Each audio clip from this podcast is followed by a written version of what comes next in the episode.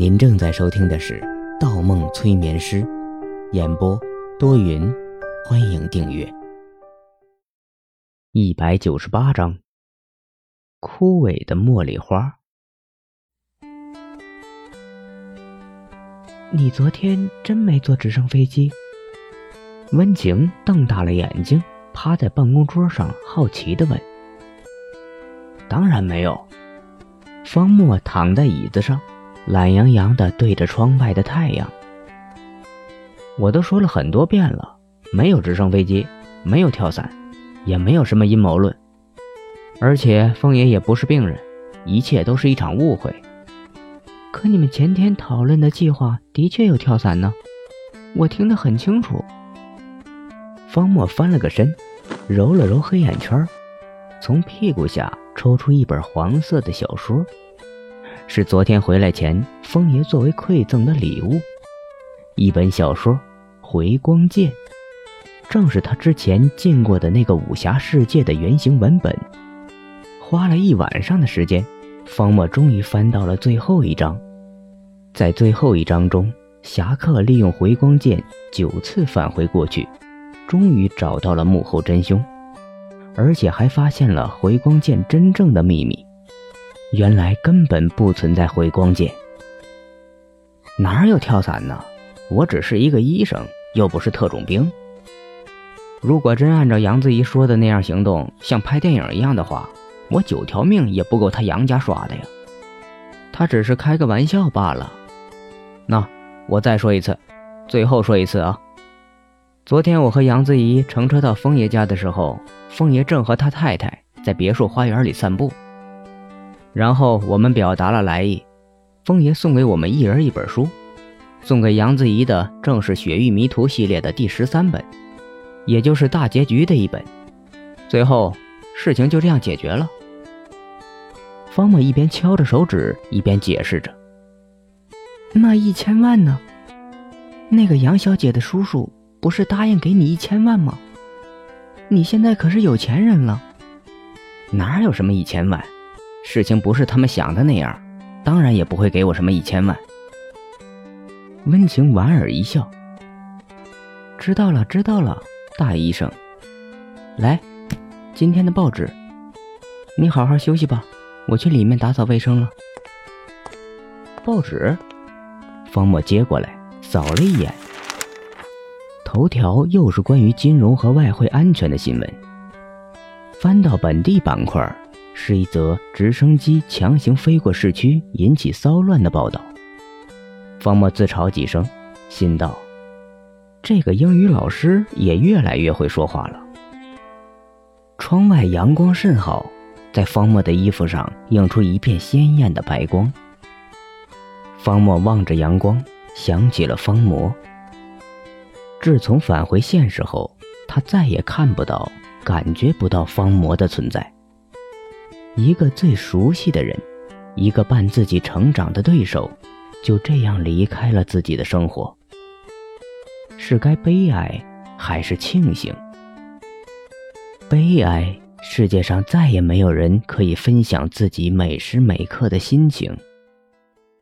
庆幸，方魔的离开才意味着自己真正意义上的成长。可现在马克辛死了。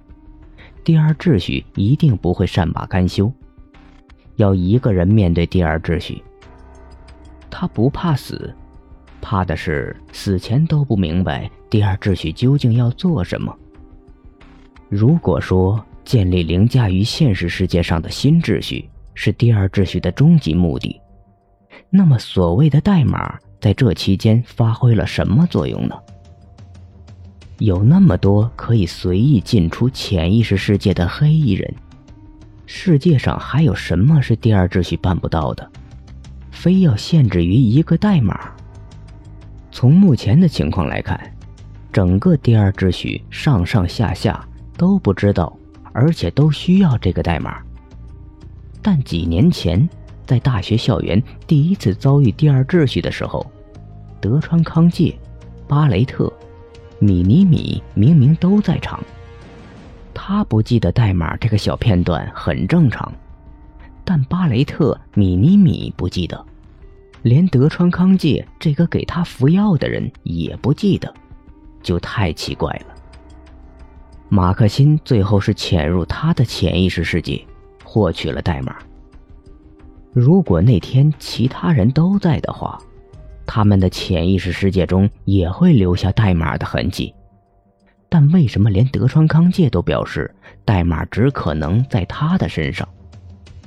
一想到整件事情的前后矛盾。方墨左右两边的太阳穴就隐隐发痛。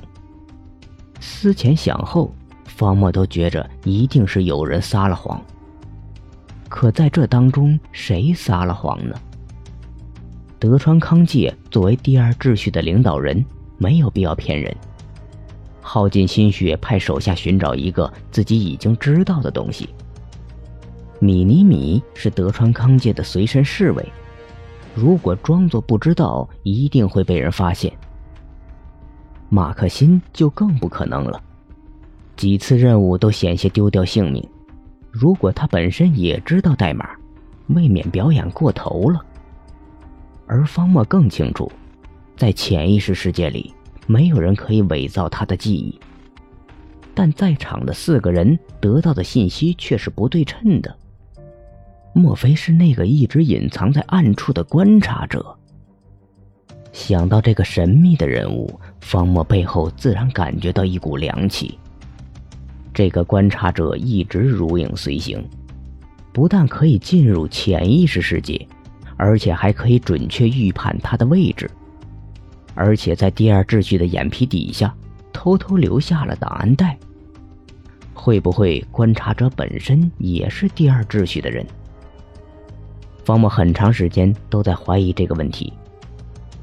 只有第二秩序的黑衣人与他拥有进入潜意识世界的能力，这种能力又来自德川康介研究出来的药物，其他人根本接触不到此类药物，而边缘人物都不会相信这种能力的存在。可如果观察者本身也是第二秩序的人，那么观察者的目的是什么？又是怎么单独撇开第二秩序行动的呢？另外，最重要的事情是，观察者留下的东西，方墨一件也看不懂。从最初的麦秆头发，到帽子，到鸡蛋，到火柴，还有现在的茉莉花，鼻前飘过一股淡淡的茉莉花香。方墨一掏口袋。扬出一把茉莉花瓣白色花瓣浅浅的。不对，阳光一晃，方墨将手掌移出光线外，茉莉花瓣黄黄的，竟然枯萎了。干瘪的花瓣一点水分都没有，如同褶皱的纸屑一样。可之前明明收到的是白色的茉莉花。花为什么会枯萎呢？下一秒，方墨忽愣住了，绷紧了双颊，迅速转身拉开了桌子下面的第二排抽屉，抓向里面的魔方。魔方凉凉的，硬硬的，他一转，没有转动。现在在现实世界，他头顶流下汗水，在现实世界。口袋里怎么会出现茉莉花瓣儿？档案袋一直是在潜意识世界里收到的，装有茉莉花瓣的档案袋是在风爷的第二层潜意识世界里收到的。他的确是在出了咖啡馆进入风爷第三层潜意识世界的时候，将茉莉花瓣装进了口袋里。但怎么会出现在现实世界的口袋里？方墨手掌一握，枯萎的茉莉花瓣碎了，纷纷扬扬从指尖流过，仿若一把抓不住的沙。